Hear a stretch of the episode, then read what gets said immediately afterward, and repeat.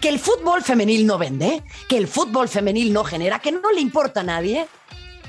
Aquí recibirás los argumentos para contrarrestar a tu tío Raimundo en la próxima cena de Navidad. Iván Pérez con nosotros en Footbox Femenil. Footbox Femenil, un podcast con las expertas del fútbol femenino, exclusivo de Footbox.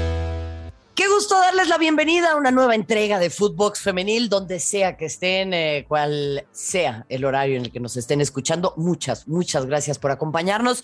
Eh, estamos muy felices, ya lo saben ustedes, eh, estamos en el top, siempre, ya saben, en lo más alto de los podcasts de deportes y particularmente los podcasts que tienen que ver con fútbol femenil. Este es el mejor, este es en el que ustedes se enteran de todo y este es en el que yo voy a estar cambiando ya la manera de saludar en este espacio. ¿eh? Porque yo les decía, vamos a hablar de esto que tanto nos apasiona, que tanto nos gusta, que es el deporte de las mujeres. Pero en realidad lo que vamos a decir es, vamos a hablar de esto que a nadie le importa, que a nadie le interesa, que no vende, que no genera y que claramente es eh, una apuesta que tiene que ver con la caridad, nada que tenga que ver con el negocio, ¿no? Porque el fútbol femenil no genera, o por lo menos eso es lo que su tío Raimundo, que en la cena de Navidad dice que los pobres son pobres porque quieren, opina, aunque con poco sustento. Y para poder darles argumentos y poderle rebatir al tío Raimundo, que de repente dice cosas que no tienen nada de sentido y sobre las cuales no sabe, pues justamente tenemos el día de hoy a un colega, a un compañero, a un amigo, a una persona que yo admiro profundamente, un estudioso de la industria de los deportes, de la industria del entretenimiento, de la industria del fútbol, eh, que él sí les va a dar datos. Para que a Raimundo le digan y no sea, ah, es que la Reimers opinó, y ya ven que bueno, la Reimers dice cosas y sus opiniones poco populares. No, no, esto no son opiniones, estos son hechos y claro que también me va a encantar conocer su opinión. Si ustedes eh, no lo han seguido, escúchenlo por favor también acá en Footbox y síganlo en sus distintas plataformas porque siempre tiene algo para sumarnos. Aquí está el mister Iván Pérez, amigo querido, te mando un fuerte abrazo, ¿cómo estás? Hola Marion, ¿cómo estás? Eh, un saludo para ti y para toda tu audiencia, que, bueno, pues sí, la verdad es que quien crea que el fútbol femenil no es negocio, pues entonces, ¿qué están haciendo más de 35 millones de mujeres en, en este país que son aficionadas al fútbol? Y quizá la cifra me quedo corta, este dato es de consulta Mitowski. Entonces, si, si una industria o si un deporte tan poderoso como el fútbol, el más popular de este país, no puede hacer negocio con 35 millones de, mujeres, 35 millones de personas, pues entonces vamos a apagar la luz y vámonos, ¿no? Hola, mi nombre es Rogelio Funes Mori, soy jugador de Radiados. Queremos que nuestros valores radiados estén presentes en la vida y en la cancha, con acciones que beneficien a la sociedad, al planeta y a las futuras generaciones. Participa en nuestra dinámica y juégate por el planeta. Así como Funes Mori, descarga la app de Persus y juégatela por el planeta. Son números muy impresionantes los que me presentas acá y, me encanta poderlos sustentar.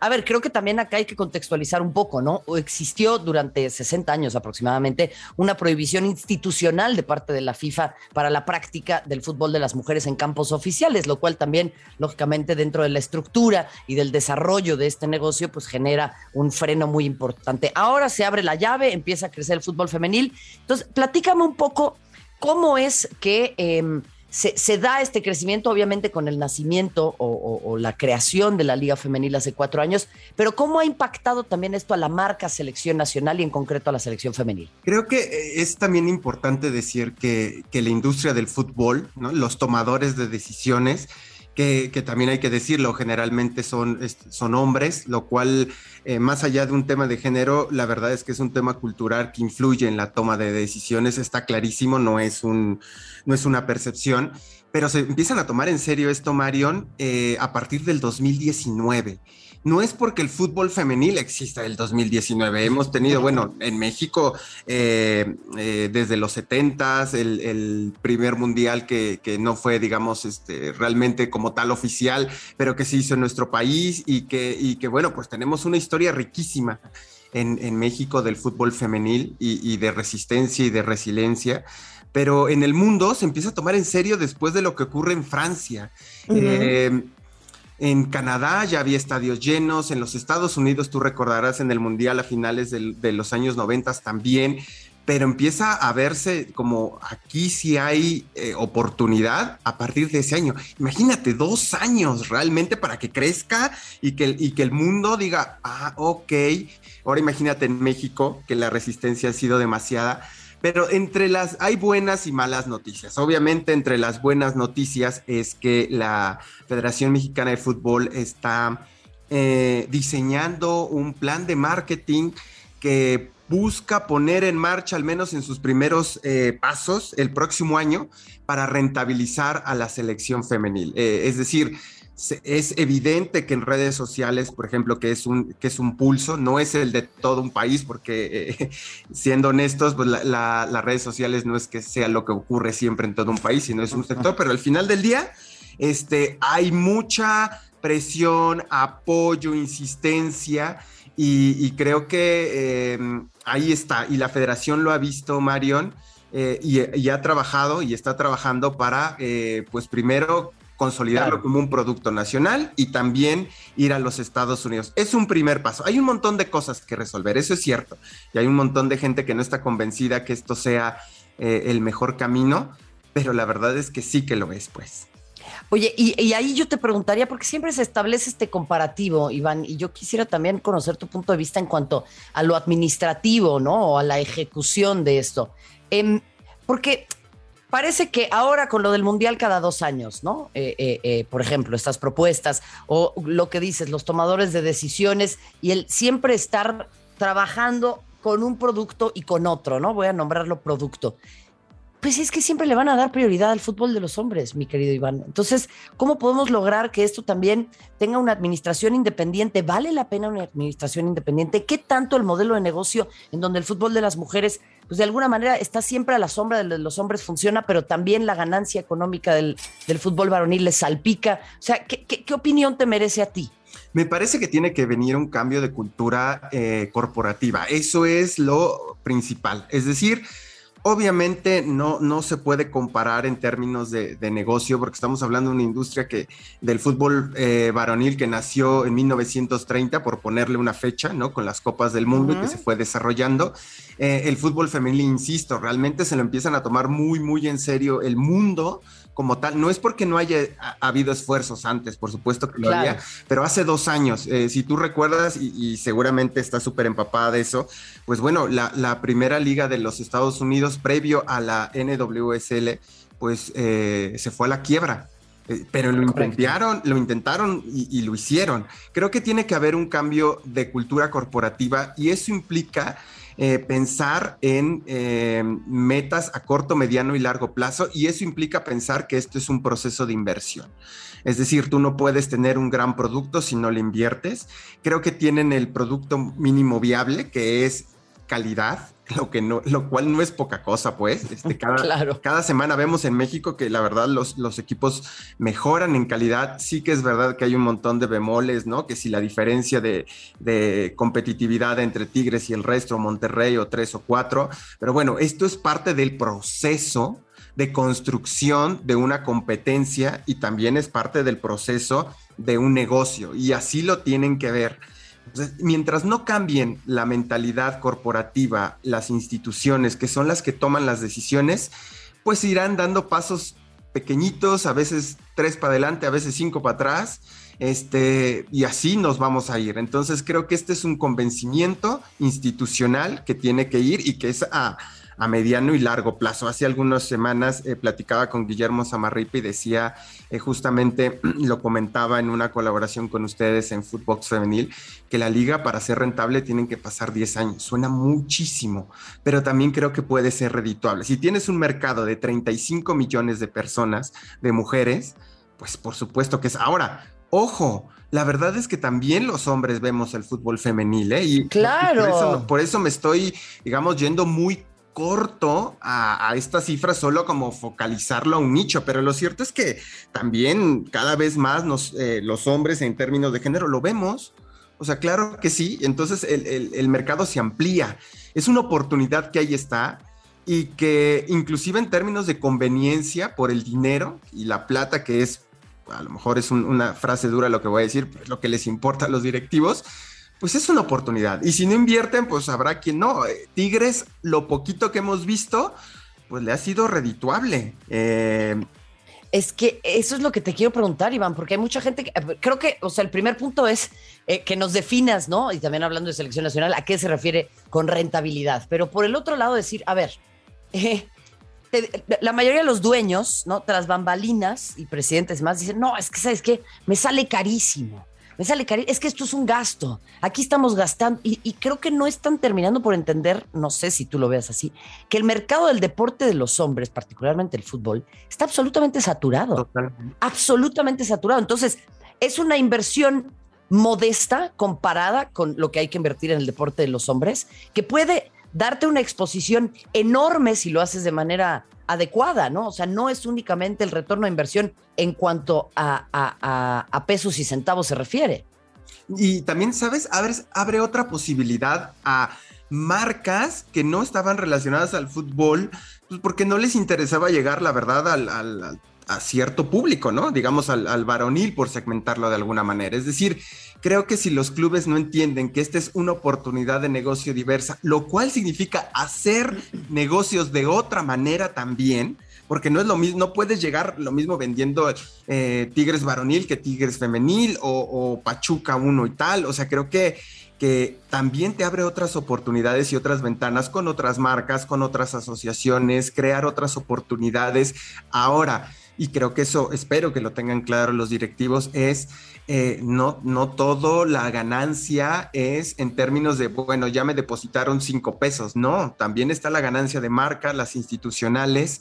Hay una tendencia en, Europa, Mario, y lo están haciendo también con fútbol femenil, es primero activar em, desde la responsabilidad social eh, algunos activos que tienen dentro de los clubes que eso luego entonces tiene como consecuencias que muchas marcas decidan aliarse, patrocinar y sumarse por esto, ¿no? ese es solo un ejemplo. Ojo, el fútbol femenil no es un tema de ayuda ni de ay, qué bonito, apoyo, no, no, no. Pero a lo que voy es, a partir inclusive de programas de responsabilidad social, equipos en Europa están ya monetizando. Es decir, puede ser eso a partir de por ejemplo, em, el club eh, Brugge de, Bélgica, lo que hizo fue súper interesante porque en vez de ponerle Brugge femenil o Brujas femenil, no, le cambió el nombre al equipo, se llama de cierta forma, tiene otra identidad, tiene otro uniforme, tiene otro escudo, etcétera. O sea, hay muchísimas oportunidades, Mario. Es decir, creo que nos estamos cerrando. Ah, bueno, pues yo voy a replicar mi versión Chivas en femenil o mi versión Toluca. No, pues,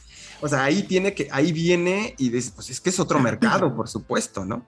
Es que sin ninguna duda, Iván, y ahí es en donde yo, esto lo voy a decir yo y después te voy a hacer una pregunta incómoda, esto lo voy a decir yo, les falta creatividad. Lo que pasa es que ya está echado a andar todo el engranaje del deporte de los hombres y entonces es muy fácil querer hacer una copia calca, que eso responde también a muchas cosas que suceden en otros campos, como el de la medicina deportiva, como el de la preparación física, que es decir, el deporte de las mujeres es como, como de hombres chiquitos, ¿no? Y en realidad es otro mercado completamente, es otra cosa, es, es, otro, es otro animal, ¿no? Se diría eh, eh, vulgarmente.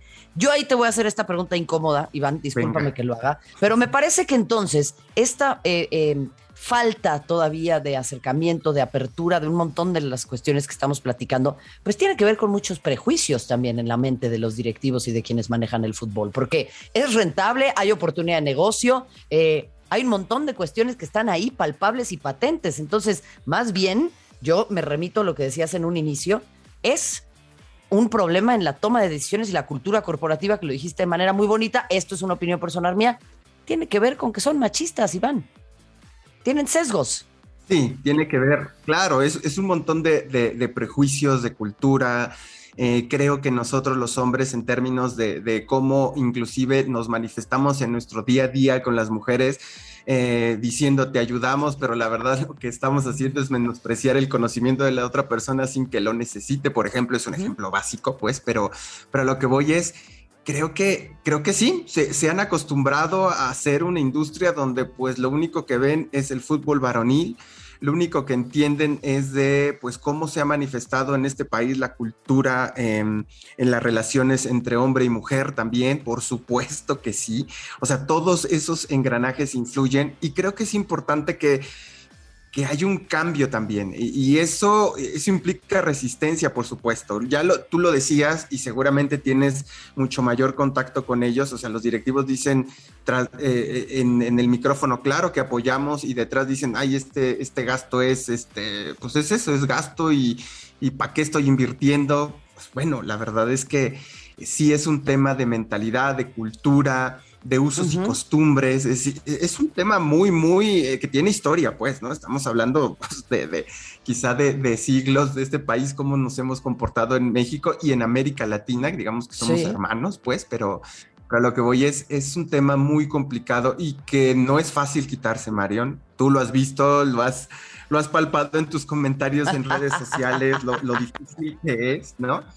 Pero también es cierto una cosa, Marion, que el cambio viene confrontando también y, haciendo y, por eso los medios de comunicación tenemos un, papel preponderante en dar a conocer, porque ese es uno de los principios básicos de los medios de comunicación, poner en la mesa el interés, temas de interés público. Y me parece que este es un tema de interés porque además incluye trabajos, incluye finanzas, incluye tratos, incluye cultura. Totalmente. Es decir, creo que el, el fútbol femenil es una herramienta que puede servir de cambio y que hay que insistir en ello.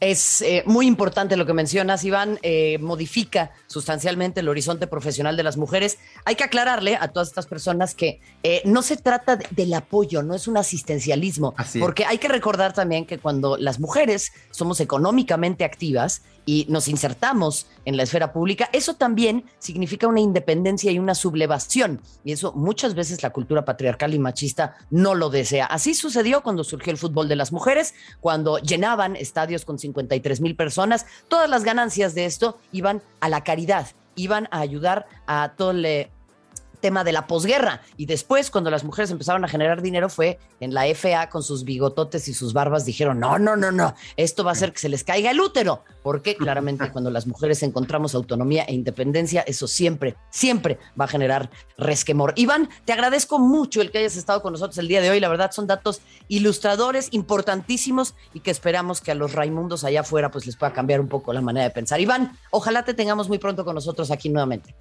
Muchísimas gracias, Mario. Un saludo para ti, para todos los, los, escuchas de Footbox Femenil. Y sin duda, creo que el concepto más básico es dejar de pensar que esto es una caridad y esto es una. El fútbol femenil es una industria, es un negocio que puede ser rentable y sí, hay que tener paciencia. Muchas gracias. Efectivamente. Al contrario, Iván, te agradezco este último mensaje. Les agradecemos a ustedes también y claro, por eso también Footbox, al margen de que esto es eh, parte de esta temática que a nadie le interesa, que no vende, que por supuesto no está en el top de podcasts porque nadie quiere escuchar sobre fútbol femenil. Por eso es también que nosotros estamos aquí porque tenemos la firme convicción de que el deporte de las mujeres es importante, forma parte del discurso público y ahí seguiremos insertándonos en estos espacios incómodos con nuestras opiniones poco populares. Mi nombre es Marion Reimers, ha sido un placer acompañarles en esta nueva entrega de Footbox Femenil, ya lo saben, de lunes a viernes con este extraordinario equipo, así que gracias y hasta la próxima. Footbox Femenil, podcast exclusivo de Footbox.